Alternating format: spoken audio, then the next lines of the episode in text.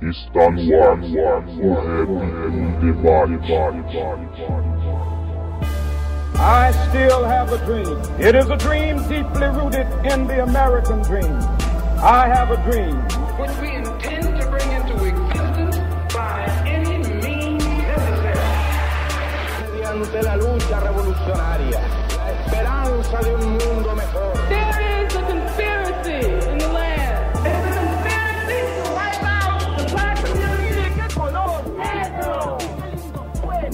Salve, salve, irmãos e irmãs conectados no site h2sm.com.br. Iniciando mais um programa, o Rap em Debate, ano de 2019, 24 edição. Eu sou o Alisson e desejo boas-vindas a todos aí e que esse ano que se apresenta de muita luta possa também ser ano de muito debate e de muita resistência. Se você ainda não é inscrito no nosso feed, vai lá e baixa o aplicativo de podcast no seu celular, procura o Rap em Debate, assina e aí toda vez que a gente publicar um novo episódio você vai poder baixar e ouvir. Ou então você se inscreve lá no YouTube, no Hip Hop Sem Maquiagem, que todos os episódios também estão lá. Bom, como todos que acompanham o programa já sabem, o Rap em Debate é sobre a música rap, sobre a cultura hip hop, mas também é um podcast sobre debate de temas sociais, sobretudo assuntos que estão vinculados com a temática periférica, com a temática negra, e a ideia é essa, discutir pontos importantes para que a gente possa construir um hip hop mais militante e mais atuante socialmente. E no episódio de hoje, nós conversamos com a professora Suelma Deus, que é assistente social, mestre em gerontologia e trabalha com a temática do envelhecimento e como isso afeta a população negra. No ano passado eu gravei com o Davidson e o Celso no episódio que falava do racismo na saúde, e hoje a gente também tratou do racismo estrutural, só que quando ele atinge a população negra idosa. Esse debate é importante porque a gente está num tempo de reforma da Previdência, tempo de ataque aos trabalhadores, dos direitos, enfim. Desejo um bom programa a todos e fiquem agora com o 24 episódio do programa O Rap em Debate.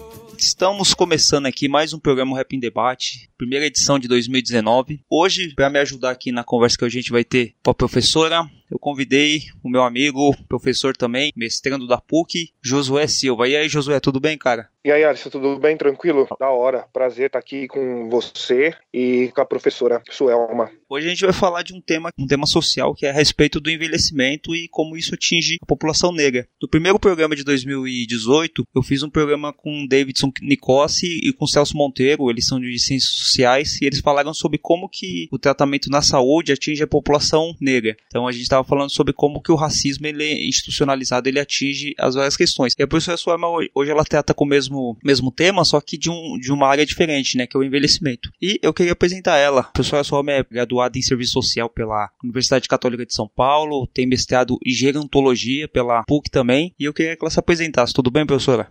Tudo bem, é Alisson, é, Josué, bom dia a todos. E primeiro eu quero agradecer o convite que vocês me fizeram, né, para participar do programa. Parabéns pelo programa, eu é, ouvi vários programas de vocês, realmente, assim, muito bom, né, é, as entrevistas, o conteúdo e os temas tratados. E eu também quero parabenizar por vocês terem escolhido um tema, né, que é o envelhecimento, que é pouco debatido e que ainda carrega preconceito né, na sociedade. Não é interessante falar sobre envelhecimento. E vocês trazerem num programa que fala do rap, né? Então, e atrelado ao envelhecimento, eu achei muito bacana. Então, parabéns para vocês. Espero, né, também atender a expectativa. Não, vai sim, professora. É, a gente que agradece a sua participação. É, professora, de, é, desde o começo aqui, antes de entrar no, no, na pauta principal, a gente pede para o convidado é, se apresentar, para você falar um pouco da sua, é, do seu trabalho, de como que você começou, se você entende o seu trabalho como apenas profissional ou como, ou como parte de uma militância também. Queria que você falasse um pouco disso. Tá, então, é, como você já me apresentou, eu, eu fiz serviço social, né? E vou começar a falar um pouquinho da minha militância no movimento negro. É, eu venho de uma família que já sempre foi assim ligada à temática racial. Então, meu avô e meu pai, eles eram da Irmandade Nossa Senhora do Rosário, de São Paulo, que fica ali atualmente é na, no Lago do Paissandu. Então eu já vinha né, de, da família ligada às questões raciais. Quando eu entrei na universidade, eu tive a oportunidade de é, conhecer também estudantes da PUC, das diversas áreas, e ali nós iniciamos um grupo chamado Grupo Negro da PUC. Como é, na época eu me formei na década de 80, né, é, nós éramos poucos estudantes negros, que isso é uma realidade que infelizmente se mantém, principalmente dentro da, da PUC, então nós acabamos, os poucos se, se conheceram, né? A gente acabou se conhecendo e formando o Grupo Negro da PUC. Ali iniciou a minha militância no movimento negro. Então era um grupo de estudantes que, que é, pautavam temáticas é, dentro da universidade e também é, esse grupo ele se organizou, né? Ele se articulou com os grupos existentes fora da universidade, né? Então o Movimento Negro Unificado, é, SECAM, tantos outros grupos que existiam é, na cidade de São Paulo. Então, a minha trajetória, ela se inicia e ela não tem fim, né? Então, hoje eu continuo participando é, da Soeto, Organização Negra, que tem a sua origem no Grupo Negro da PUC, né? Mas que depois todas uh, as pessoas foram, uh, se formaram, mas a nossa militância, ela deu continuidade. E eu, depois que eu terminei a graduação, passou um tempo, fui fazer o mestrado, eu achei importante é, trabalhar a temática do envelhecimento. E eu, como eu havia trabalhado na penitenciária do Estado, eu também tinha interesse em discutir é, é, algo, algo, relacionado à população carcerária. Então eu uni os dois temas, né, que é falar do envelhecimento para quem está envelhecendo e também com o corte racial. Então, é, a gente sempre fala, né, o militante, a gente não, a gente é assim muito, não cessa, né, a gente sempre busca algo, a gente tá, tá parece que está é, sempre olhando, o nosso olhar, a nossa lente, né, para a sociedade é uma lente muito atenta às discriminações, às injustiças. Então, acho que a minha trajetória ela é, vem aí dessa, né, com essas características, vamos dizer assim. Bom, cumprimento dos ouvintes. E eu gostaria de é, fazer uma pergunta para a professora, é, começar com a seguinte pergunta: Quais são os principais desafios que o envelhecimento da população negra enfrenta hoje, professora? Olha, é, o envelhecimento, de uma forma geral, né, para a população, ele já é um desafio. Então, o primeiro desafio é assim: a, a, nós conseguimos envelhecer, né, e nós, em, em especial a população negra porque nós temos um alto índice de mortalidade entre os jovens negros. Então, quando você olha, você vê que tem que as pessoas conseguiram atingir 60 anos, é uma grande vitória. É, então, o desafio, primeiro desafio é você não ser morto pela polícia, né? Principalmente o homem né? negro. Então, esse é um grande desafio, são as estratégias. Eu tenho contato com jovens e tenho contato com pessoas da minha faixa etária, né? Que eu já já tô quase, tô quase uma idosa. então, é interessante uhum. porque você vê tanto o jovem como o homem, né? Que já está, o idoso, vamos dizer assim, passam pelas mesmas situações em relação à sobrevivência. Então, quem conseguiu ultrapassar os 60 anos também tem problemas, né? De será que a polícia, eu sou suspeito? Continua com a mesma dificuldade como o jovem. Óbvio que o jovem ele é um alvo muito maior, vamos dizer assim, né? Porque você tem aquela ideia, o idoso, né? Ainda tem uma questão é mais velho né? Talvez não seja tão suspeito assim, mas não deixa de ser. E então o desafio é esse: você conseguir atingir, né? Passar por todas as dificuldades de sobrevivência da, da questão da violência, a questão do mercado de trabalho, porque nós sabemos, né, que não basta você ter um diploma universitário, não basta você estar vir de uma universidade. Ah, por exemplo, no meu caso, eu estudei numa PUC, você tem pessoas, os poucos que vieram talvez de, de USP, enfim, mas que não interfere, né? Porque você não é aceito no mercado de trabalho. Então, esse também é um desafio. Como você sobrevive no sistema capitalista se você não tem emprego, se você não tem é, meios né, para sobreviver? Então, quem consegue atingir, né, tornar idoso e com qualidade de vida que, que diz respeito a como você, a sua alimentação, né, a sua, o seu entretenimento, a sua. É, e que tudo isso resume na qualidade de vida. Então, para a população negra, é um desafio. Né? O estresse, porque o racismo, ele atinge o nosso psicológico. Então, a todo momento, você tem que estar pensando como as pessoas olham, te observam, o seu comportamento no trabalho, tudo isso acarreta, né, um estresse muito grande. E que imagine você chegar, é, ter um idoso tendo ultrapassado todo esse estresse. É, muitas pessoas não têm noção, né, não se despertam para esses problemas que elas passam. Eu é, teve uma época que eu fiz um trabalho com o grupo Mariama, que é um grupo, é, ele era assim, hoje ele já está, é, talvez não exista na concepção que existia na época que eu fiz o trabalho, que deve ter uns 5, 6 anos atrás. Era um grupo só de idosos negros. E na roda de conversa, as pessoas falavam, nossa, o que eu, eu passava lá atrás, né? As idosas falavam, por exemplo, você vai procurar um emprego, às vezes elas eram o quê? Costureiras. Aí elas falavam, olha, aqui não temos vaga para costureira. Elas sabiam que lá tinha vaga para costureira, mas para a mulher negra era o quê? Você pode trabalhar de faxineira. Então sempre é dado hum. uma vaga numa, numa qualificação né, inferior à que ela estava apta. Então você ganha nessa vaga inferior você ganha menos, né? Você tem um esforço físico maior é, e, e aí ela disse: nossa, a gente não tinha noção de que isso era que aquilo era racismo né?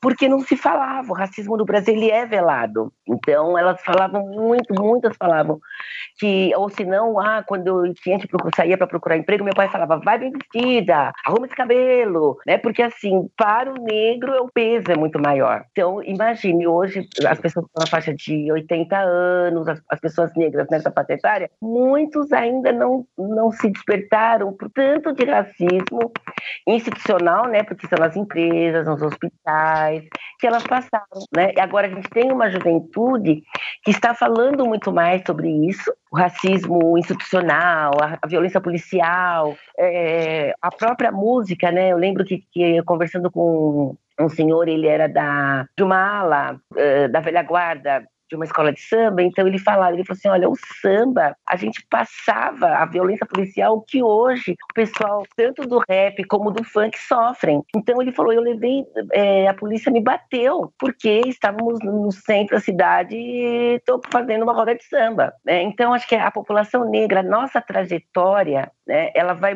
mudando, né, mas permanece algo que é a discriminação, tanto na música, como no mercado de trabalho, né, como a, a polícia. Então, acho que isso, infelizmente, permanece, mas a gente está falando sobre isso, que é muito bom para ir reduzindo e a população ficar atenta, né, para denunciar. Então, acho que o envelhecimento da população negra, né, o, como você perguntou, os principais desafios, eu acho que é justamente isso, né, a gente conseguir dar continuidade à luta contra a discriminação racial né? Porque muitos que sobreviventes, meus amigos do movimento negro, eles falam, nós somos sobreviventes. E às vezes o branco, a população branca não tem noção do que a gente fala, acha que isso é uma coisa muito exagerada, mas não é. Então, eu, por exemplo, eu tenho um filho, eu tenho um casal de filhos, né? Então, para o meu filho com 13 anos já foi abordado pela polícia saindo do futebol, ele e os amigos dele. Né? Então, a gente que é militante, você sabe que isso ocorre dentro da sua casa com tantas outras pessoas que às vezes não têm informação, então muitos jovens, né, não têm informação e morrem mesmo. Então, acho que o desafio é esse, sabe? É a gente chegar aos 60 anos e continuar denunciando e continuar fazendo trabalho com a população idosa. Tem muitas pessoas, conheci até um senhor, o Durval, ele faz excursão, né, com ele é negro e faz excursão com a população idosa negra. Então, ele fala assim, ah, eu quero levar os idosos nos melhores hotéis, porque, assim, sempre dentro daquela né, ideia, a gente precisa, a gente pode, a gente tem que ocupar os espaços, quando ele chega nos hotéis, né, que são hotéis quatro estrelas, né, então hotéis cinco estrelas, todo mundo fica olhando para aqueles idosos, admirando, então os olhares, né, e ele fala: Nós estamos aqui. Aí todas as idosas, os idosos estão com ele naquela mesma ideia de resistência. Então o desafio nosso é eterno, resistir, né? Então é bem difícil, mas a gente, isso é adoece, né? Muitas pessoas não aguentam. Então é o álcool, as drogas, né? Que também acabam sendo uma forma de de, de, sair né, dessa situação e que às vezes as pessoas também inconsciente não arrumam emprego para o bebê, né? A falta de emprego que atinge a população negra. Então, você chega, é um idoso que você não tem está em situação de rua. Você sabe que tem muita população em situação de rua, né, negra, né, e envelhecida por conta dos primeiros que são cortados, infelizmente. Então a gente passa por vários desafios, muitos desafios. o negócio é se divertir, o amor é pra se dividir, alegria geral, a terceira idade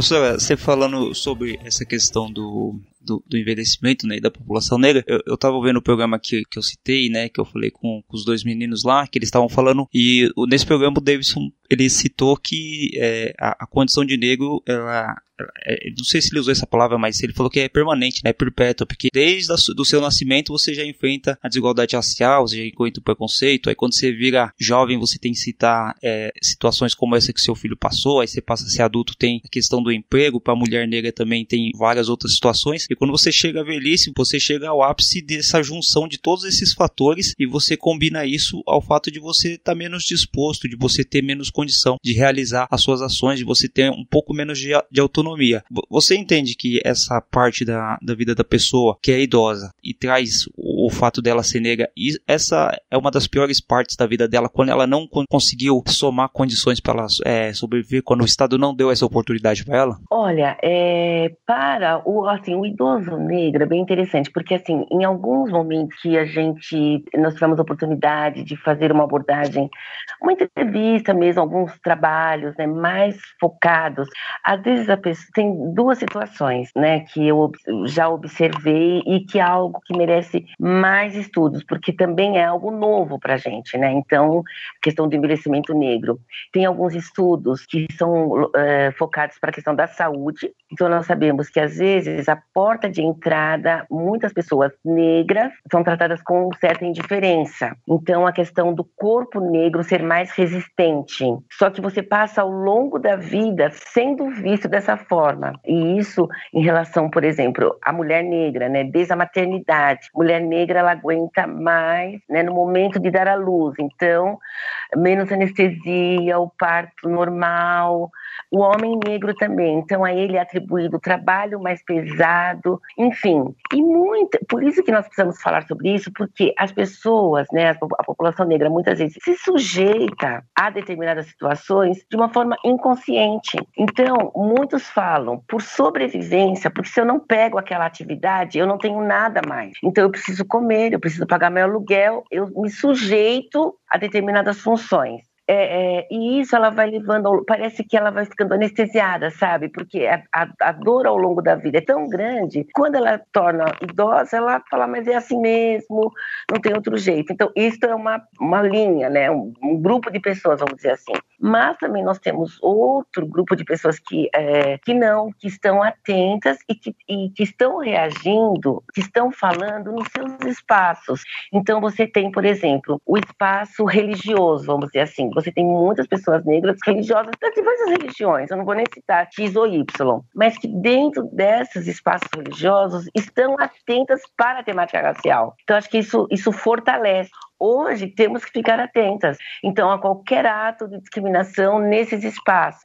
Ou, ou mesmo, por exemplo, às vezes a gente ainda vê a questão intergeracional. Então, dentro do, das casas, né, dos lares, das famílias negras, então você tem também o diálogo. E isso é muito bom, porque aí a pessoa, o idoso negro, em contato com o jovem, ele também vai, ter vai se despertando para determinadas situações que ele passou ao longo da vida. Então hoje a gente e esses idosos eles, eles são fortalecidos pelo mais jovem. Então ele fala assim, não, peraí, agora eu, eu não preciso mais ter tantas ditaduras que nós passamos ao longo da vida por sermos negros, né? Agora eu posso me, eu tenho que me, posso me libertar, eu falo, né? Então tem, tem muito aquela coisa, falar, agora eu sou velho, tenho, posso falar o que eu quiser, né? Tem muita gente que fala isso, sou velho, posso falar o que eu quiser. Então, para o idoso negro, essa possibilidade de despertar para a discriminação racial, acho que ela está mais aberta também, né? Então, as pessoas estão falando, estão participando de alguns grupos, que ainda os grupos de idosos, a maioria ainda são os brancos, idosos brancos que frequentam. Você sabe que tem uma, algumas pesquisas que os, os idosos, de uma forma geral, a população idosa ainda é uma população que discrimina bastante, porque ela não passou por esse processo que nós estamos hoje vivenciando. Então, o idoso branco, ele é, ele discrimina, ele olha de uma forma ainda, por exemplo, eu há muitos anos não via ninguém falar negrinha, por exemplo, essa expressão negrinha. E uma vez eu estava numa LPI, que é a instituição de longa permanência, desenvolvendo uma atividade, e um idoso branco falou: "Ah, negrinha, sua negrinha". Nossa, aquilo, eu falei: "Meu Deus, essa expressão, uma expressão que a gente não ouve, né, assim, enfim, mas que era usada lá atrás. Então isso permanece ainda no, em muitos idosos. E a gente sabe que, por exemplo, alguns jovens brancos falam como seus avós brancos, quais são as orientações que os avós brancos dão, né, em relação às relações interraciais de amizade mesmo. Então acho que tudo isso na nossa sociedade ela ainda permanece. Nós temos ainda um núcleo que é do homem branco, né, e o homem branco velho que ainda detém, né, algumas formas de pensar dominantes que são racistas, né? Então isso afeta sim a população negra em geral e a população idosa negra, que às vezes não se percebe o quanto ela é né, vista numa relação de subalternidade. Alisson, eu queria é, abordar aqui com a professora a respeito da, do projeto aí do atual governo brasileiro, federal, da reforma da Previdência, né? Que é, há um projeto do governo federal dos homens se aposentar com a idade é, 66, 66 e as mulheres com a idade de 62 aumentando aí é, tempo de de trabalho da, da, da população brasileira em geral para receber o benefício, então elas, elas receberiam a partir do, do, da, da idade o homem 66 e a mulher 62, né? Eu queria saber de que maneira essa reforma da Previdência pode afetar em especial a população negra. Olha, a reforma, ela vai afetar, assim, muito, muito, muito. Por quê? Uma que, assim, se você pega hoje, a, a a, o que tem se dito muito é que, assim, nossa, as pessoas, os jovens falam, nunca vou me aposentar, né? A gente tem ouvido muito isso, e nunca vou me aposentar. A gente fala isso direto, viu, pessoal? eu viu? Porque, olha, é, na minha época, vamos dizer assim, né? Eu comecei a trabalhar com 15 anos, carteira registrada. Então, hoje, eu tô, tô numa geração, né? Que a gente trabalhou muito e que a gente está conseguindo agora pegar esse finalzinho, opa, passar a catraca, né? Quem vem vindo atrás, né?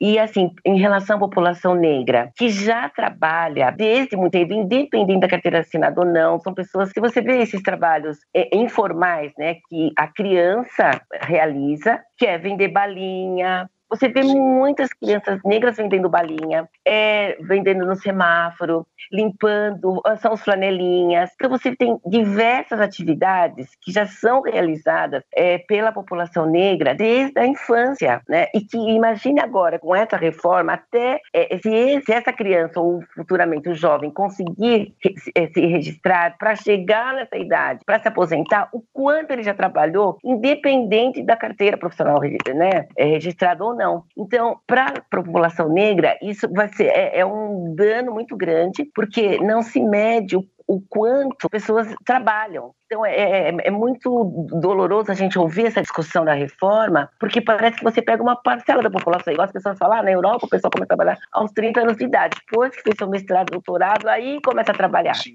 Mas aqui a nossa realidade brasileira, e a gente tem que lembrar que o Brasil é heterogêneo, né? Então você tem Nordeste, você tem Norte, Nordeste, que as pessoas têm o trabalho infantil, o trabalho escravo, as meninas que tomam conta dos irmãozinhos para a mãe poder trabalhar, porque a gente não tem a creche, né? As pessoas que que, não conseguem frequentar a escola. Eu lembro que uma época a minha filha trabalhou voluntária no CCA aqui em São Paulo, e num bairro não periférico, mas não tão periférico. E ela me contou a história de uma menininha que acho que ela tinha, na época, acho que oito anos, que ela, ela ia pro CCA, mas ela ficava olhando toda hora, perguntando pra tia, tia, que oração? Porque ela tinha que ir embora, porque a mãe ia trabalhar. E aquela tensão dela, para não perder a hora para ir embora, para cuidar do irmãozinho. Então, eu acho que a gente tem que pegar esses, é essa a realidade das crianças e de muitos jovens que estão aí também fazendo, entregando pizza nas motinhos e Verdade, que. Quando eles vão trabalhar, quando eles vão se aposentar. Tem um amigo meu que o filho dele, ele não está desempregado, é um jovem negro, né, periférico, como a gente diz, sobrevivendo, graças a, Deus, né, é, e ele está sobrevivendo entregando pizza numa motinho. E aí, esses dias, a polícia abordou, né? Só que ele não é traficante, ele estava entregando pizza. Daí, a sorte é que viram, aí eles moram próximo ao local que ocorreu, né? De fato, a mãe já correu, ele também foram lá falaram, não, ele entrega pizza, ele é trabalhador. Então, essas tensões né, que as famílias negras passam. Então, você imagina, essa reforma da Previdência, ela, de fato, ela vai onerar mais ainda a população negra que passa por, esses, por essas situações ao longo da vida. Então, muitos não vão conseguir se aposentar. E tem um detalhe que é assim, é, o serviço público, né, que também está é, tá passando por várias reformas. Eu trabalho na prefeitura de São Paulo e agora foi aprovado, né, o, a reforma da previdência municipal. Então é, é algo que também a, a população negra, se você pega alguns idosos que eh, foram funcionários públicos e que têm uma vida, né, uma situação de vida um pouquinho melhor, vamos dizer assim, porque é, o salário não é, não é um salário mínimo, né? Conseguiram se aposentar com um salário um pouco, um pouco melhor, não vamos dizer que é bom, porque o bom é só de alguma classe diferenciada do Brasil, que é a minoria, mas que consegue ter uma vida, sabe, com um pouco de qualidade, vamos dizer assim. Mora uma casa própria, consegue viajar, que a gente não pode falar só da, da, da doença, né? A gente tem que pensar também do outro lado. Então, isso são o quê? Idosos, funcionários públicos aposentados, né, que é uma classe hoje em extinção, né, porque a gente sabe que a tendência do Brasil é que a privatização, né, e é o liberalismo, então, né? É, o que aconteceu, o, o, o teto do salário mínimo dos próximos funcionários públicos que ingressarem na prefeitura vai ser o CLT, né, então o, o CLT já é horrível, porque você sabe, tem muitas pessoas que trabalham a vida inteira, eu sei que tem muitas pessoas negras, na minha família mesmo, tem que, com muito sacrifício, conseguir conseguiram fazer faculdade, conseguiram trabalhar no, em empresas. Quando você se aposenta, o seu salário cai drasticamente. Então, é, é, essa conta ela é muito dolorosa e atinge sim a população negra que às vezes não conseguiu ter uma, uma casa própria, que vai lutar para ter essa casa, casa própria e que não vai conseguir, porque está trabalhando, trabalhando, trabalhando e o, o, sistema nosso bancário de financiamento ele também não atende, né? E as pessoas têm essas a crise de desemprego, as pessoas ficam desempregadas, enfim. Para a população negra, acho que essa reforma ela é danosa, muito danosa por conta de todo esse esforço que as pessoas já têm desde a infância. Saber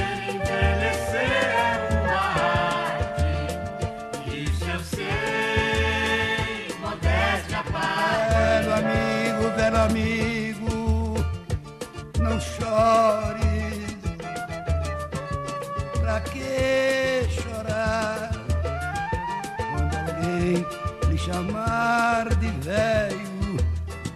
Não dê bola, não esquente a cachola. E eu fico pensando, professora, é, o homem idoso, em especial o homem ou a mulher negra, idoso, é com um exemplo com 55 anos, é entregando um currículo, né? Qual que seria a reação da, da iniciativa privada? Exatamente. E, como e eu, como homem negro que já passei por isso, numa, numa, numa, fase mais jovem da minha vida, entregando um currículo, sei como é que é, é, lidar com a porta na cara, e fico pensando isso com a mulher e com o homem negro idoso. Aos 55 anos entregando um currículo. Que situação de humilhação e vexame o, o Estado quer impor a nós, né? É, exatamente. Então você tem essa faixa etária que de uma forma geral já tem o preconceito, né? E ainda quando você tem essas pessoas nessa faixa de 50 a mais, as pessoas não são aceitas. E quando, caso o seu currículo seja aceito, o seu salário é inferior e você nem sempre pega aquela vaga que estava disponível. Você é remanejado para uma atividade inferior à sua capacidade intelectual. E isso também ocorre é, muito. E com isso, você, o seu salário vai ser inferior. Então, você pode ver nas empresas, né, o quadro das empresas, né, é, é um degradê. Quem está é, no, no, escalão mais baixo, as atividades é, que têm uma remuneração menor,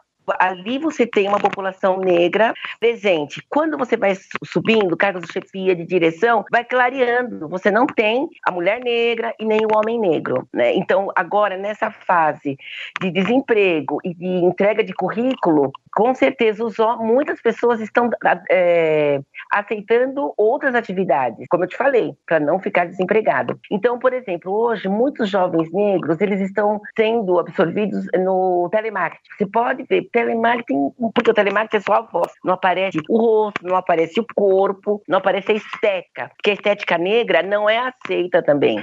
Esses dias, assim, também conversando com estudantes, elas falaram assim, que é uma delas trabalha numa empresa, ela falou assim, eu comecei a observar observar uma empresa de médio porte, que tem em torno de 300 funcionários, ela falou assim, teve um evento e não tinha um funcionário negro. Não tinha nem mulher, nem a mulher, nem o homem negro. Então você pode observar, tem algumas situações, até para você ser é, recepcionista, você não vê a mulher negra, você não vê o homem negro, e quando você vê a pessoa a negra, né? Então é a, a tonalidade da pele um pouco mais clara e o cabelo, principalmente das mulheres, é o cabelo alisado, que também isso é um problema que muitas empresas, que o que eu estou te falando, falando para vocês, assim, são relatos, né? Não é coisa da minha cabeça. As pessoas são obrigadas a mudarem a forma de usar o cabelo. Isso é algo que existe. O jovem, a jovem passa por essa situação. Então, quem tem cabelo encaracolado tem que alisar. O cabelo carapinha não é aceito, tem que ser alisado. Então, muitas meninas falam, né, pra gente, falam assim, olha, eu gostaria muito de usar, poder usar meu cabelo do, da forma como ele é, do cabelo natural. Não pode. Se para você ser aceita, não pode. Inclusive, esses dias também uma estudante falou que para uma vaga de estágio, ela assim ligou na empresa para ah, eu soube que tem uma vaga de estágio para serviço social. Pelo telefone eles falaram, olha, é, tem sim a vaga, mas nós não queremos estudantes negros. Nossa. Né? Então, o racismo institucional, ele é velado, a gente não consegue, assim, captar, né? E quando nós falamos, denunciamos, né? É, ele, ele se torna contra a população negra mesmo. Ah, é exagero, ah, isso não existe, ah, imagine. Mas ele existe, está presente, então o jovem sofre isso, é, a população envelhe, que está envelhecendo, né?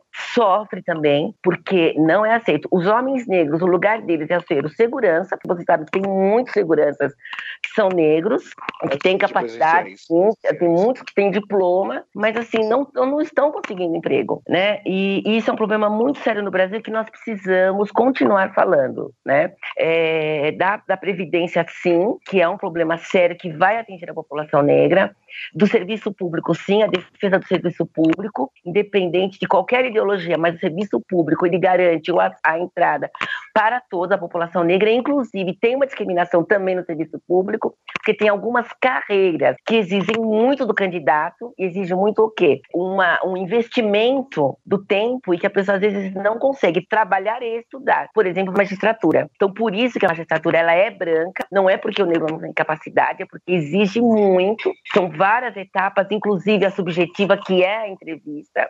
Então, acho que a gente, a gente tem um problema muito sério aqui no nosso país, que é as pessoas não encararem de frente a questão do racismo, racismo institucional e sempre virem, não, aqui o Brasil não existe. Existe, vamos, vamos encarar de frente, né? Nós tivemos algumas possibilidades agora, por exemplo, é, do, do, do FIES, do ProUni, eu até atualmente ainda dou aula numa universidade é, ligada ao grupo Uniesp, que está transformando também na Universidade Brasil, mas quando eu fui, eu comecei a dar aula lá, eu falei, meu Deus, que, que público, que, quem são esses estudantes? Um, estudantes, muitos idosos, sim, acima de 60 anos, outros já envelhecendo, né?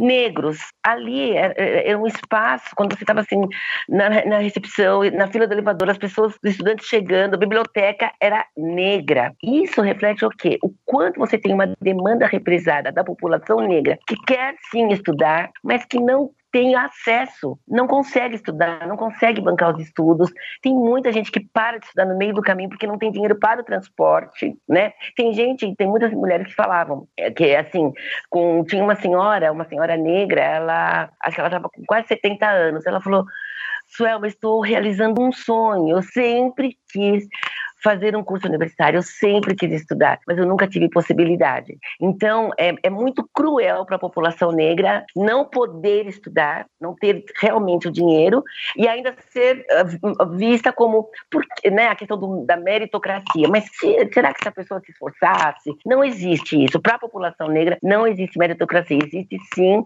a falta de acesso, de oportunidade. Então, a escola pública tem que ser eh, revista, tem que melhorar, porque você pode conversar com um jovem de 17, 18 anos, não sabe ler e escrever, não tem raciocínio, não consegue pensar. Hoje as pessoas estão com um problema muito sério, não conseguem pensar. Né? Então, se você tem uma escola pública boa, de qualidade, as pessoas vão para frente. Né? Hoje mesmo estava muito bonitinho um menininho de 10 anos, não sei se vocês viram, que ele foi selecionado para entrar no, no Balé Bolshoi, né? porque ele tem muita flexibilidade, um menininho negro lá da Bahia, a família simples, conseguiram uma vaquinha, aí ele vai na única escola do Bolshoi que tem no Brasil, que é no Sul, mas assim, você tem que abrir mais, né, mais e mais, e infelizmente é o Estado, que a gente não pode esperar pelas organizações não governamentais, porque aí quem mora num bairro próximo, que tem uma organização, um serviço bacana de uma organização, consegue, mas a gente tem que pensar,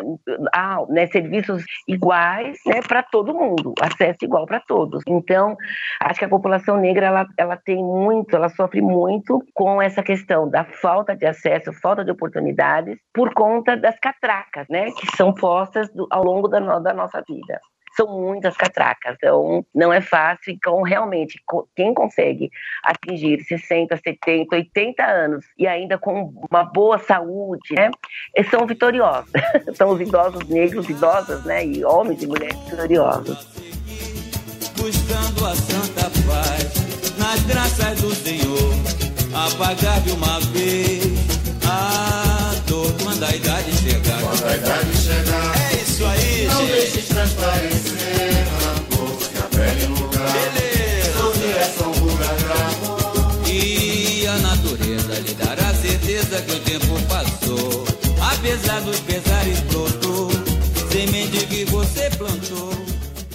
É, professor, você estava falando de educação e isso aí tem, tem bastante, né? A questão é, do acesso de. Você falou da magistratura, mas também isso aqui tem na escola pública. É, eu e o Josué, a gente conversa às vezes sobre isso, sobre como que até o, o, os professores de escolas públicas, eles são poucos, são negros. Aí você tem a questão da lei 10.639, que fala da, do estudo da cultura afro-brasileira, da história da África. É muito mais interessante e, e, e o espelho para uma criança que está vendo aquela história sendo apresentada por um professor negro do que por um professor branco. Não que isso não possa ser feito, mas é, você pega uma criança que, que ela é negra, ela vai ter muito mais é, empatia de ver essa história, né? Então isso, isso, essa questão do acesso a locais de fala, locais que são, entre aspas, privilegiados, isso, isso é muito mais forte do que, que a gente pensa. E quando, quando você falou sobre é, a barreira social, né, de de tá, das pessoas negras não terem acesso, então isso vai desde da escola pública, onde o número de evasão de crianças negras são maiores, aí você vai no, no, no trabalho, os, os, trabalhos que são mais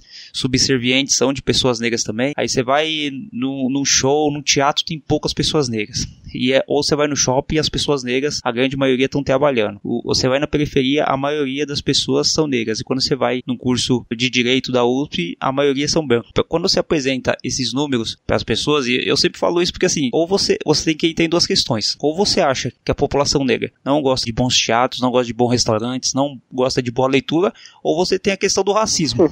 você olha a pessoa e ela fala assim: não, o racismo ele não existe, o nosso racismo ele é social. Aliás, nosso preconceito ele é social, não existe esse racismo. Então você acaba falando para a pessoa, tá, então como que você me explica essa desigualdade de números? Então, quando a gente fala sobre essa questão do racismo, parece que é uma questão muito clara, tanto para as pessoas negras que passam isso, uh, para as pessoas brancas que é só observar, não precisa ter um conhecimento rico, aprofundado, é só fazer uma observação do seu cotidiano que você vai ver isso. Como que você entende essa questão? Exatamente. Então, quando você fala, por exemplo, assim, é, o acesso à cultura, é, em alguns espaços você não vê o negro. Ah, se você vai, eu tinha negro, ah, tava só eu de negro, ou tava só, tinha eu e mais um casal, tinha eu mais uma pessoa, enfim.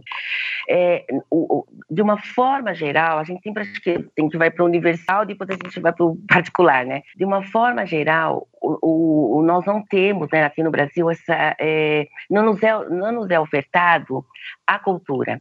Então, por exemplo, teatro, o cinema, né? As, as pessoas, tem muitas pessoas que não conhecem, nunca foram, porque nunca nos bairros não existe, enfim, não foi ofertado. As escolas públicas, periféricas, promovem passeios, levam seus alunos a algum teatro, é, levam os, os, os, alunos ao cinema, promovem é, peças, levam as crianças, os jovens, para esses espaços. Porque se for depender do pai pagar, ele não vai pagar porque ele não tem dinheiro. O teatro é muito caro. Então você vai crescendo, não, não conhecendo espaços culturais. Né? Isso é, é fato. Museus.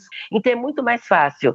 É, às vezes as escolas promovem, ah, vamos para o Hop Harry, mas não promovem um passeio, vamos ao Museu X, Museu Y. Então, para as crianças irem acostumando, adquirindo o hábito de ir a uma exposição, enfim, eu acho que nós temos, quando fala educação, para além da leitura, para além, você tem todas essas outras possibilidades que, infelizmente, às vezes tem, tem educadores que não acham que não é atribuição da escola, né, é, é, é, ter iniciativa de tantas tarefas, mas infelizmente eu sou partidária de que é sim.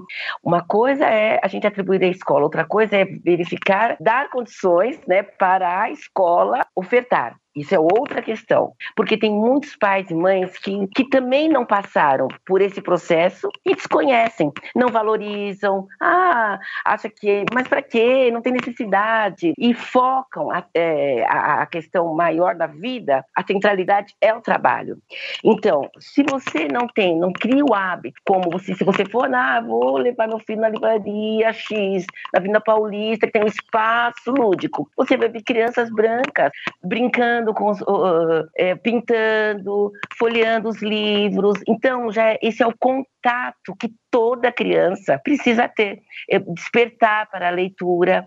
As crianças não pobres não têm esse não, não, não são ofertadas. Então acho que isso vai desdobra quando a gente chega na fase adulta, é, é, transitar nos espaços e não ver, não ver porque não não não só por não ter o hábito, como também ser caro. Tem muita gente que fala eu gostaria muito de assistir peça X. Foi muito interessante quando iniciou a virada cultural, que o, o, teatro municipal ele foi aberto, né, com várias atividades e muitas pessoas, você vê a fila fica enorme, tem gente que falou, nossa, bárbaro, vou poder conhecer o teatro municipal, sabe aquele sonho, então a pessoa se desloca da periferia, vai ficar na fila porque ela sabe, puxa, vou é uma, uma única oportunidade, né, de conhecer o teatro municipal. Há muito tempo atrás em São Paulo tinha todo final de ano aqueles ingressos populares para o teatro. Eu, eu achava bem interessante, porque a possibilidade de você assistir peças que são caras, que ficam aí às vezes um tempo, e que não dá. Você não, você vai deixar de comprar o arroz feijão ou colocar, carregar seu bilhete único para você comprar ingresso no teatro. São escolhas né, de sobrevivência, inclusive. Então, eu acho que é, é possível né, pensar em formas de fazer com que toda a população tenha acesso a tudo de bom que tem na cidade. Então, por que não uh, promover, às vezes, final de semana, o transporte gratuito para quem for em tal local, porque o trabalhador ele, ele tem que se deslocar de segunda a sexta. Então, quando a gente fala da questão das pessoas estão ficando mais velhas, existe o cansaço, porque só quem pega um ônibus 5 horas da manhã, 6 horas da manhã, sabe o que é ir pendurado. Que isso é uma coisa que permanece também. Quando a gente fala o que permanece ao longo da vida, né, a pessoa vai envelhecendo, sempre na mesma situação, é pegar o ônibus lotado no horário de pico. Então, quem está com 50 anos, quem está com 60 anos, anos e começou a pegar o ônibus lá com 15, 16 anos, continua pegando o ônibus lotado. Quando chega final de semana, ela não vai querer pegar novamente o ônibus, aquela mesma coisa que ela já faz, porque é obrigada de segunda a sexta. Fora, professor, aqui é, eu vi um relato esses dias sobre a questão do transporte público que saiu uma matéria que diz que na periferia acho que 50% ou 60% é diminuído no final de semana, que acho que é para bancar realmente esse avanço das pessoas se deslocarem de, dos seus locais que, que são destinados a ela, né, também. Exatamente. Os ônibus, eles, bem lembrado, os ônibus, eles eh, são reduzidos. Tem pessoas que, que ficam esperando o ônibus no final de semana, uma hora, 40 minutos, no ponto de ônibus, porque às vezes vai fazer uma visita, vai fazer um passeio. Então, é, é, eu acho que todos esses itens, né, que a gente vai, a gente vai falando, a gente vai lembrando, eles afetam, sim, as pessoas mais velhas. Porque você vai falar, puxa vida, não vou, não vou, já tô, já, já dei a semana inteira, agora eu quero ficar sem fazer nada. E fora que muitas mulheres chegam no final de semana, o sábado é o quê? É o dia da faxina, é o dia de lavar roupa. Então, qual tempo resta para que a pessoa tenha, ponha a cabeça para pensar, ah, eu vou ao cinema, ah, eu vou ao teatro? Não. No máximo é ligar a televisão, assistir a novela, que vem com muitas informações de um mundo que não é o mundo real, né? E que as pessoas ficam mergulhando, né, naquela imaginação daquelas atrizes, aquela então que é vendido também para a população pobre, para a população negra.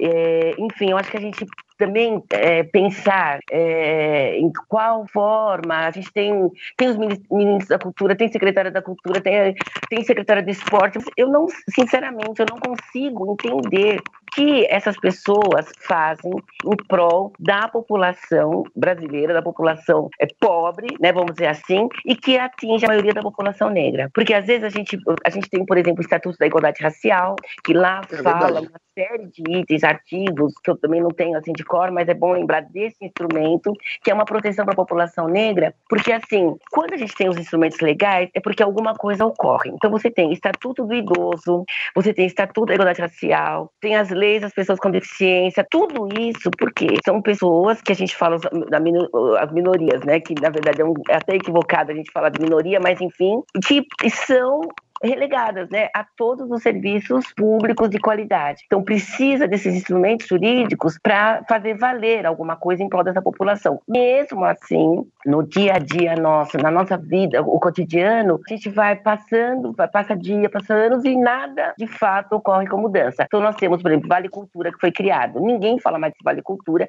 Ele é excelente iniciativa. Excelente, mas ele, ele precisa ser melhorado o valor, né? Porque 50 reais. né? É, é uma excelente iniciativa, acho que, que realmente para você, aquele vale, sei lá, você tem N possibilidade, para ser mais divulgado, melhorado, que é um outro viés. Ah, professor, pessoas... uma observação aqui, é, a minha irmã, ela trabalhava no, no telemarketing e ela procurou saber sobre o Vale Cultura. E aí, a, caso a empresa dela informou através do RH que a empresa não aderiu a esse projeto. E as empresas precisam também aderir a esse projeto, como realmente a senhora falou, precisa melhorar esse valor ainda para poder ter mais acesso a, aos bens culturais. Pode prosseguir, Exatamente. Desculpa interromper. Não, não, mas é isso mesmo. Então, é, se a gente pensa, né, como eu levo, a, a, porque a gente sempre tem discutido muito essa questão é, do envelhecimento. Então, a partir do momento que nós nascemos, a gente já começa a envelhecer. Então, esse processo que, assim, as escolas têm que ficar bem atentas, como a questão, é, como se trabalha, como que o projeto, né, quem seria eu lá na frente, né? E essa pesquisa né, que foi divulgada pelo, sabe, que é um instituto lá, uma pesquisa que é feita pelo pessoal da saúde pública da UNI, falando da é, muitas pessoas acima de 60 anos com capacidade funcional reduzida. Isso é muito sério, é algo que a gente tem que prestar atenção, porque a sociedade tem que se preparar para o envelhecimento e as empresas têm que olhar como estão os seus funcionários estão trabalhando, estão sendo cuidados. Hoje não se fala muito da saúde do trabalhador.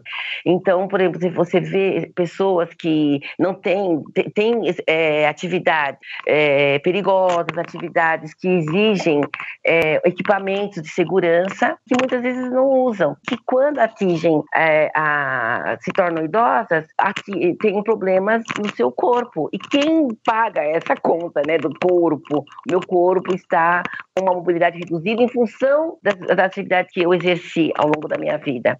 Então, acho que as empresas também têm que olhar para o envelhecimento, olhar para os seus funcionários, é, olhar, e, e, também, falando da, da, temática racial, olhar para o seu corpo de funcionários, que, quem são, qual o perfil, por que, que eu não tenho negros, por que, que eu não pego, não tenho pessoas mais velhas, ou por que, que eu não, também não estou preparando os jovens, e cadê o jovem negro? Porque às vezes você vê o jovem aprendiz, é o jovem branco, não é o jovem negro. Então, acho que assim, a gente, em termos de sociedade, a gente começa a falar, a gente começa a lembrar de tantas situações que, que afetam depois a pessoa quando ela já está é, mais velha. E hoje a gente tem um público de 80 anos, que a, a gente está falando assim, hoje o foco para o serviço está sendo as pessoas de 80 anos, porque aumentou a longevidade. Então, como é que a gente está, é, ao mesmo tempo que aumentou o número, a população está envelhecendo, como que nós estamos sendo preparados para o cuidado com as pessoas mais velhas? Então, nós ainda estamos achando que o idoso é um, é um, é um peso, né? A gente não vê aquele idoso como alguém que trabalhou, alguém que contribuiu, alguém que tem uma sabedoria, né? Eu acho que o Brasil ainda não tem essa visão como outras sociedades têm. Na África, eles falam, quando um idoso morre, é como se tivesse perdido uma biblioteca, uma biblioteca que se fecha. Então, pela centralidade, né, que eles falam da é, gerontocracia, né, que existe é, nos países africanos, que eu admiro muito a forma deles olharem e tratar e se relacionarem com os mais velhos. Então, acho que a gente tem que aprender muito ainda com outras, conhecer e aprender com outras sociedades para que a gente aqui no Brasil se inspire e traga né, boas experiências, boas práticas para tratar o público que já envelheceu e também falar com as pessoas mais jovens sobre a questão. Estamos todos aí antes de mim. Vieram os velhos os jovens vieram depois de mim. Estamos todos aqui. No meio do caminho dessa vida vinda antes de nós. Estamos todos a sós. No meio do caminho dessa vida. Estamos falando de gerontologia, eu queria, eu queria falar um pouquinho sobre políticas públicas, a questão da, das patologias características da população negra. Que cada é, etnia, se é assim que podemos dizer, né? Que raça não existe, ou cada grupo genético, melhor dizendo, é, eles carregam certas patologias. Que nem nós sabemos que a população negra é mais propensa para diabetes, é, anemia falciforme. Eu gostaria de saber se o Estado, enquanto entidade é, do Pacto Social que protege seus cidadãos, ele já tem um olhar voltado para o envelhecimento e especialmente o envelhecimento da população negra e se existe políticas públicas aplicadas na questão das patologias, nas questões do, do tratamento de certas patologias na, na velhice. Eu vou falar algumas, fazer algumas considerações, porque assim, é, tenho algum conhecimento em relação à saúde, mas tem pessoas que são especialistas mesmo na saúde. Em todo caso, é o seguinte: nós sabemos que o movimento negro avançou bastante em relação à saúde da população negra. E foi muito bom na década de 80, 90, porque passou-se a se falar das doenças que afetam a população negra. Então vocês têm a hipertensão, você tem a anemia falciforme, você tem o mioma, é a trombose também, tem algumas é, doenças que afetam. E isso foi muito bom, divulgar, falar. A anemia falciforme é algo que nossas pessoas, né, naquela época, começaram a falar bastante. É, o Estado em si é, ainda está aquém do desejado em relação a ter cuidado inicial a essas doenças e com os idosos. O que ocorreu, e isso acho que foi um avanço, é, foi que ao, é, como se divulgou bastante, o Montenegro falou bastante da ação negra, a própria área médica, né, também é, começou a ficar atenta. Então eu tive, em particular, algumas experiências é, em relação ao as pessoas abordarem médicos, mesmo brancos, né, falando de algumas patologias, suscitando alguns porque são, é, pode afetar a população negra. O que nós precisamos melhor é se, porque a gente tem a população negra, a maioria é pobre, se nas, nos, nos postos, né, nas UBS, nos serviços onde a população negra é atendida, se existe esse cuidado. Eu tenho muitas dúvidas, porque infelizmente, os serviços, muitos serviços, são de baixa qualidade. A gente ainda vê, é, a gente né, os médicos que não olham para o paciente,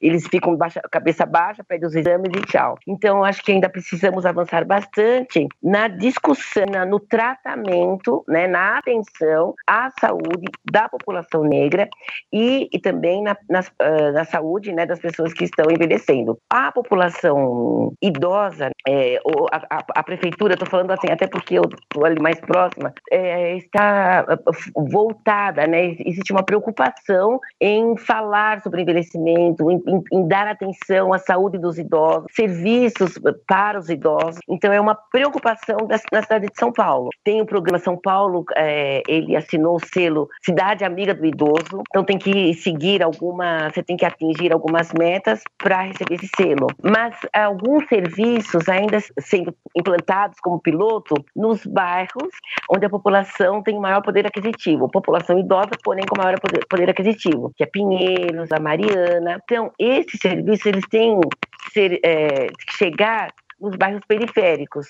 Então, por exemplo, uma calçada é, adequada, porque tem muitas pessoas que têm a queda, é, porque as calçadas têm os buracos, os serviços de, de pronto atendimento, que a gente sabe que tem muitos idosos que não que são doentes e não saem de casa. Atenção às famílias dessas pessoas que precisam de um apoio, então você tem que ter mais centro-dias. É, então, acho que tudo isso ligado à saúde né, é algo que o município está, pelo menos, se debruçando, mas precisa ter um investimento maior e não só lançamento de políticas, porque você lança política, você tem a, a imprensa que, que divulga e fica só nisso. Então, acho que também tem que, para além de lançar, executar. E é isso que está faltando: investimento, né? Porque aí você consegue é, detectar essas doenças que afetam a população negra, né? E, e fazer, o fazer o tratamento. Então, quem tem acesso, às vezes você consegue pagar uma, uma para aquelas pessoas, ah, consegui pagar uma consulta, mas isso é a minoria, porque o SUS ele tem que estar é, atento a isso. E a saúde da população negra foi lançada, inclusive agora, final do ano, o Fórum da Saúde da População Negra. Então tem especialistas, né, da saúde da população negra que estão ali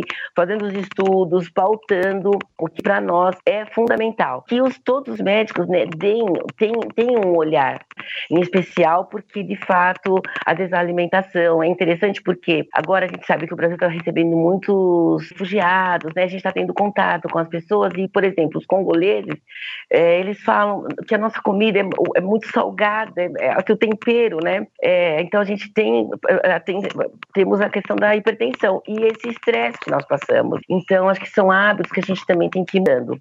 Mas que, enfim, acho que tivemos um avanço, né, com a, a criação de, né, de, de, do núcleo que é a saúde da população negra, mas temos que avançar mais, né, para que, que a gente capilarize no, no, no âmbito da área da saúde, dos profissionais da saúde, né?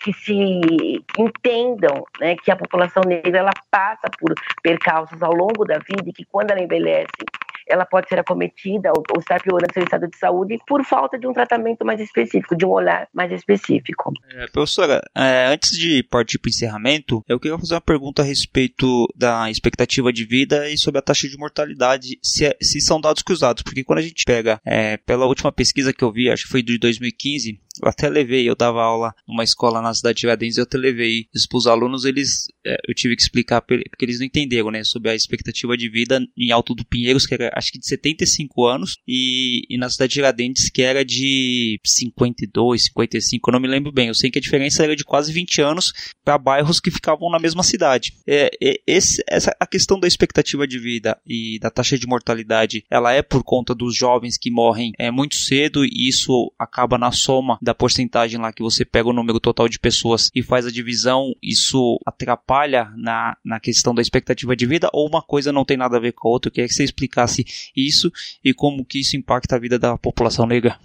Então, nós temos sim uma diferença muito grande, porque quando a gente pega, por exemplo, a taxa de mortalidade, uma coisa né, é a taxa de mortalidade. Então, taxa de mortalidade entre a população negra, ela é alta. Se a gente for pegar, é, por exemplo, você falou das diferenças dos bairros de São Paulo, que ela é gritante, e se você pega da taxa da, da, saindo de São Paulo, mas olhando o Brasil, a taxa de mortalidade agora mesmo estava olhando as, as mortes no Nordeste. Né? Então a taxa de mortalidade para uma camada da população que é entre 14 e 29 anos, ela é muito alta. Se você tem as pessoas que, então você tem essa taxa de mortalidade alta num grupo da sociedade. Por outro lado, a expectativa de vida, né, para uma determinada população, ela também ela ela acaba tendo um impacto. Por quê?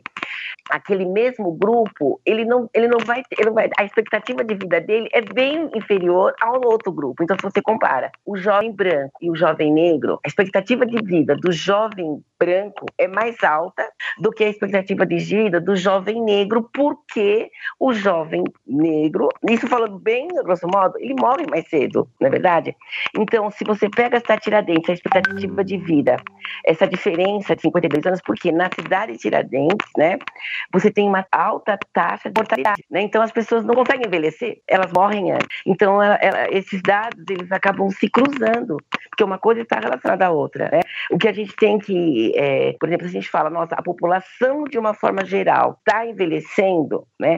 Cresceu o número de idosos, aí se você vai é, desmembrando os dados, quem está envelhecendo, quem são essas pessoas, o perfil, aí a gente vai chegando na questão racial, na população negra. Né? Então você tem bairros com uma concentração muito grande de idosos. Então o mapa de São Paulo ele é pintadinho, né? Então assim ele concentra a renda, é interessante, a, a renda mais alta, a população e eh, também uma população, a expectativa de vida mais alta, número de idosos mais alto, né? E nas periferias você tem um número menor de idosos, né? Uma expectativa de vida também menor. É interessante. Então, e, e implica uma série de questões, porque você não tem o atendimento da saúde, aí sim a gente fala da saúde, é ruim. As pessoas morrem sim nas na porta do hospital. É, principalmente o homem negro, ele vai ao hospital quando ele já está assim, com muita dor, morrendo praticamente, porque não existe uma atenção à saúde do homem e do homem negro piorou.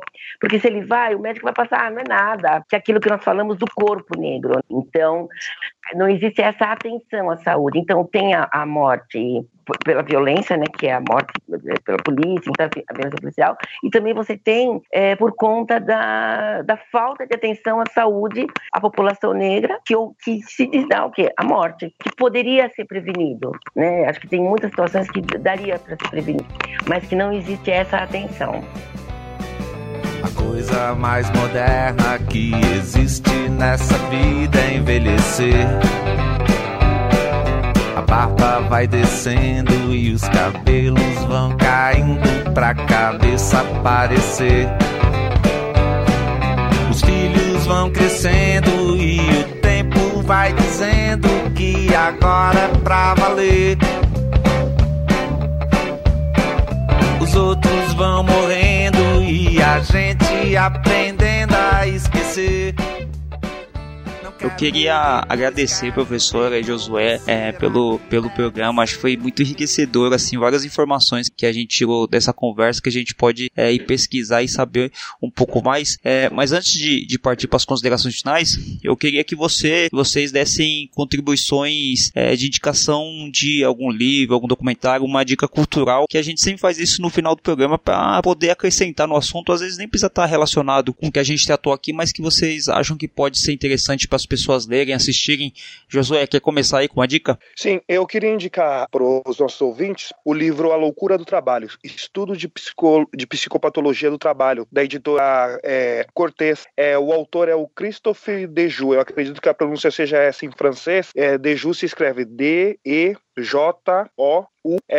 Christopher é, Deju, A Loucura do Trabalho. Queria indicar essa obra aí, que a professora falou bastante do estresse, da questão do estresse, né? Ele não trata especificamente do envelhecimento, mas trata do, do, do que o, o, trabalho, o trabalho pode acarretar, um trabalho demasiadamente pode acarretar na nossa saúde corporal e mental. Eu queria deixar essa dica aí para os nossos ouvintes.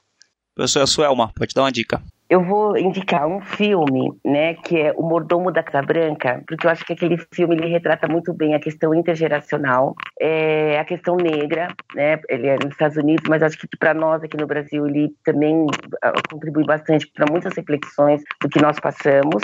Então eu indico filme, né? Não é atual, mas é, talvez as pessoas não. Então, assistir novamente com o olhar, né?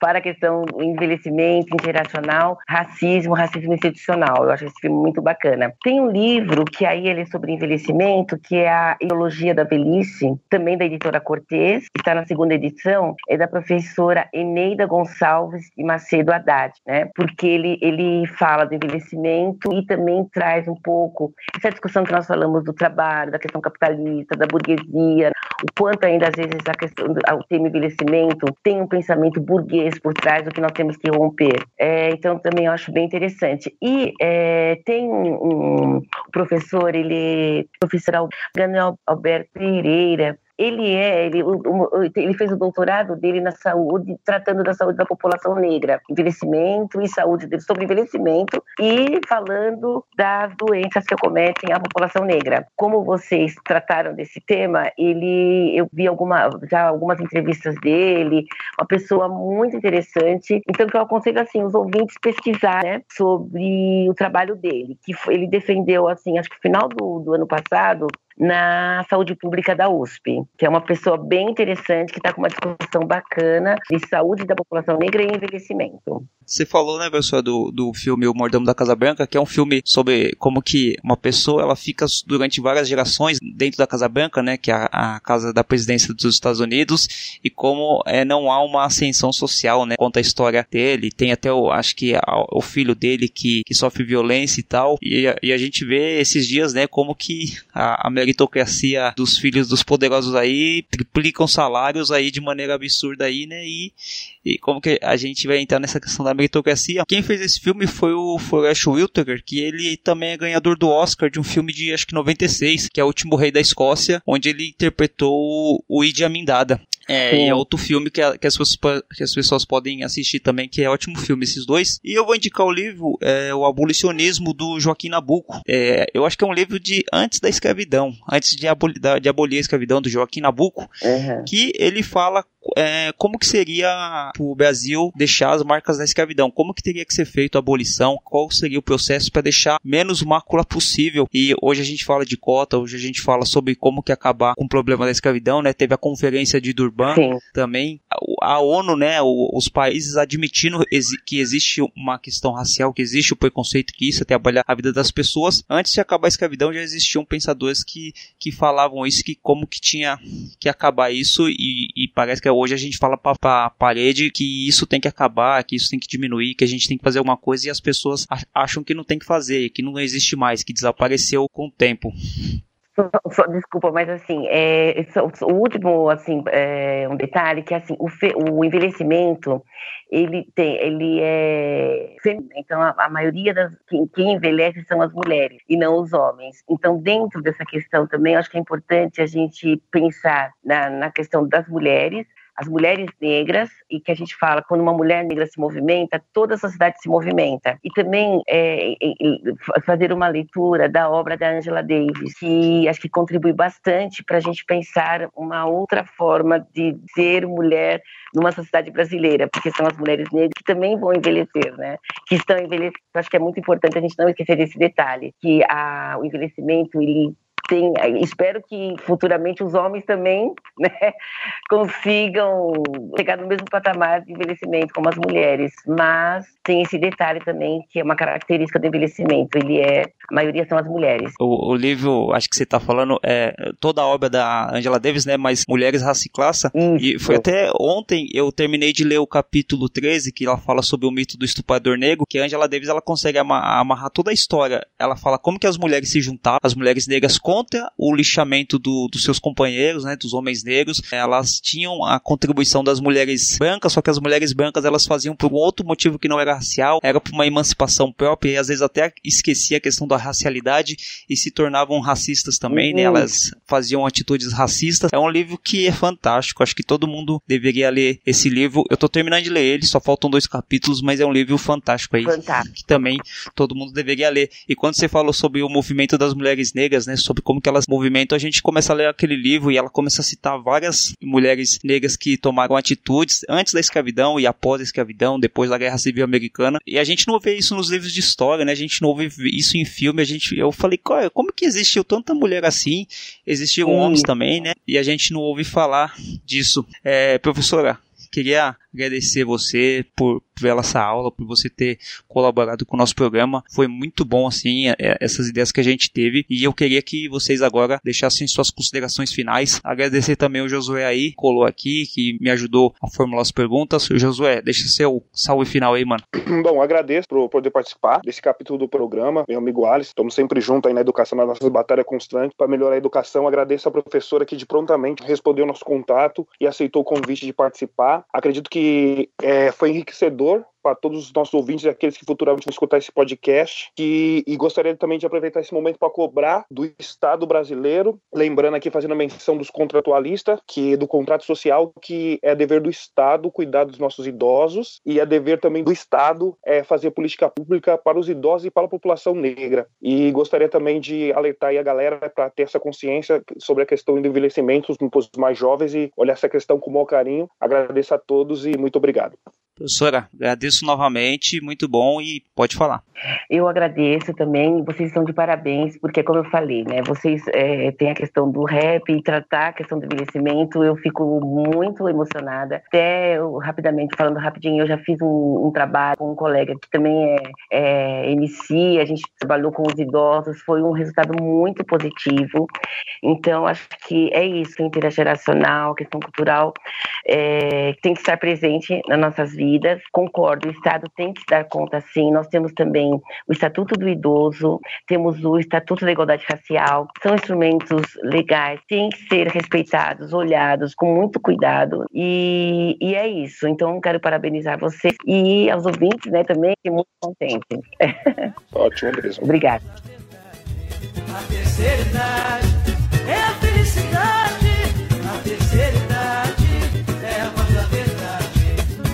só tricô e bolinho. Vai à praia e toma um chopinho. Também gosta de ouvir um chorinho, um pagode legal. Faz um grupo e sai por aí. O negócio é se divertir. O amor é pra se dividir. Alegria geral. A terceira idade.